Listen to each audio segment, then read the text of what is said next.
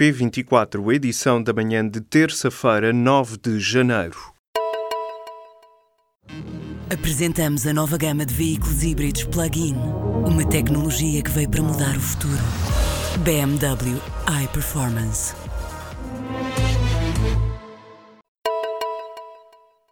A Ministra da Justiça abriu nesta terça-feira a porta de saída à Procuradora-Geral da República, Joana Marques Vidal.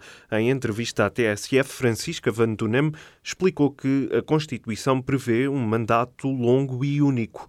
Joana Marques Vidal termina o mandato em outubro deste ano, por isso Van Dunem não deverá reconduzir a PGR no cargo. Na entrevista à TSF, Van Dunem comentou ainda o mal-estar entre Portugal e Angola em resposta às declarações do presidente angolano.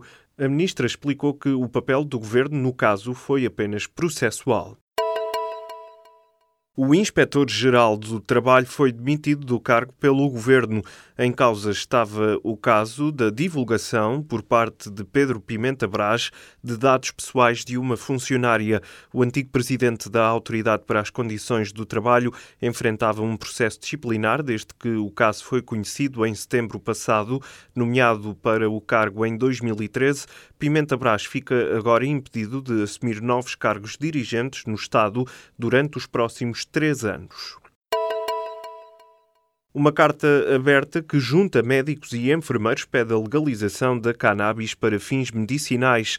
Os subscritores lembram que vários países, como o Canadá, a Alemanha, Holanda ou Itália já legalizaram o uso da planta e os seus derivados. Além disso, salientam ainda a existência de evidência científica que mostra que existe benefícios no tratamento de sintomas como a dor, a falta de apetite e os efeitos secundários provocados pelos tratamentos do cancro.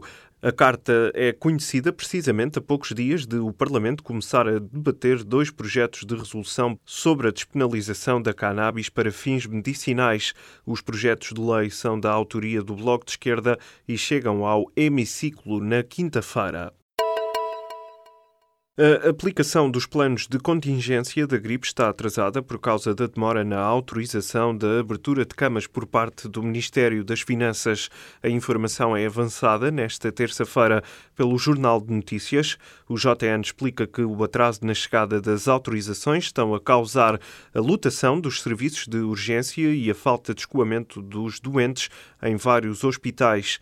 A situação foi confirmada pelo bastonário da Ordem dos Médicos. Miguel Guimarães pede mais autonomia para os conselhos de administração dos hospitais. Até à próxima quinta-feira, os distritos de Bragança, Vila Real, Guarda, Viseu e Castelo Branco vão estar sob aviso amarelo por causa da queda de neve. O Instituto do Mar e da Atmosfera prevê ainda chuva e vento forte no litoral e nas terras altas. Em todo o território continental, as temperaturas máximas vão oscilar entre os 11 e os 17 graus. O Tribunal Constitucional confessa a incapacidade técnica dos juízes para fiscalizar os partidos. A posição do Tribunal foi transmitida numa carta enviada à Assembleia há mais de um ano e divulgada nesta terça-feira pela TSF.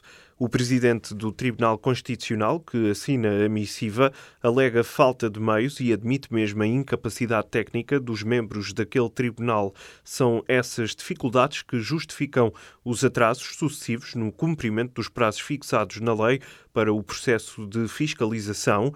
Em 15 anos, os juízes do Palácio Raton nunca conseguiram cumprir os prazos para a fiscalização das contas anuais e das campanhas eleitorais. A Coreia do Norte vai participar nos Jogos Olímpicos de Inverno que se realizam na Coreia do Sul no próximo mês de fevereiro. O anúncio foi feito após a primeira reunião em mais de dois anos entre as duas Coreias, realizada numa aldeia na fronteira entre os dois países. Esta foi a primeira reunião oficial entre os dois países nos últimos dois anos. Seul admite agora suspender temporariamente as sanções ao regime de Pyongyang. O principal acionista da EDP, o China Tree Gorges, propõe António Mexia para CEO e Luís Amado para presidente da empresa. Em comunicado enviado ao mercado, a empresa refere que a Assembleia Geral de Acionistas foi agendada para 5 de abril. É no ponto 9 da agenda de trabalhos que está a eleição dos órgãos sociais do grupo para o triênio de 2018-2020. O antigo ministro Luís Amado é o nome proposto para as funções que atualmente são exercidas por Eduardo Catroga. O cruzamento de ADN de vários rinocerontes mortos na África do Sul está a colocar vários caçadores furtivos na prisão. São já 100 os casos forenses em que as autoridades sul-africanas cruzaram os perfis genéticos de cornos dos animais. Anualmente são mortos centenas de rinocerontes negros na África do Sul. É mais uma chicotada psicológica na Primeira Liga. Petit já não é treinador do Passos de Ferreira. O treinador da equipa da capital do Móvel foi demitido na sequência do empate nesta segunda-feira a uma bola frente ao Portimonense. O técnico de 41 anos tinha assumido a equipa pacense a 23 de outubro do ano passado. Em nove jogos tomou seis derrotas, dois empates e apenas uma vitória.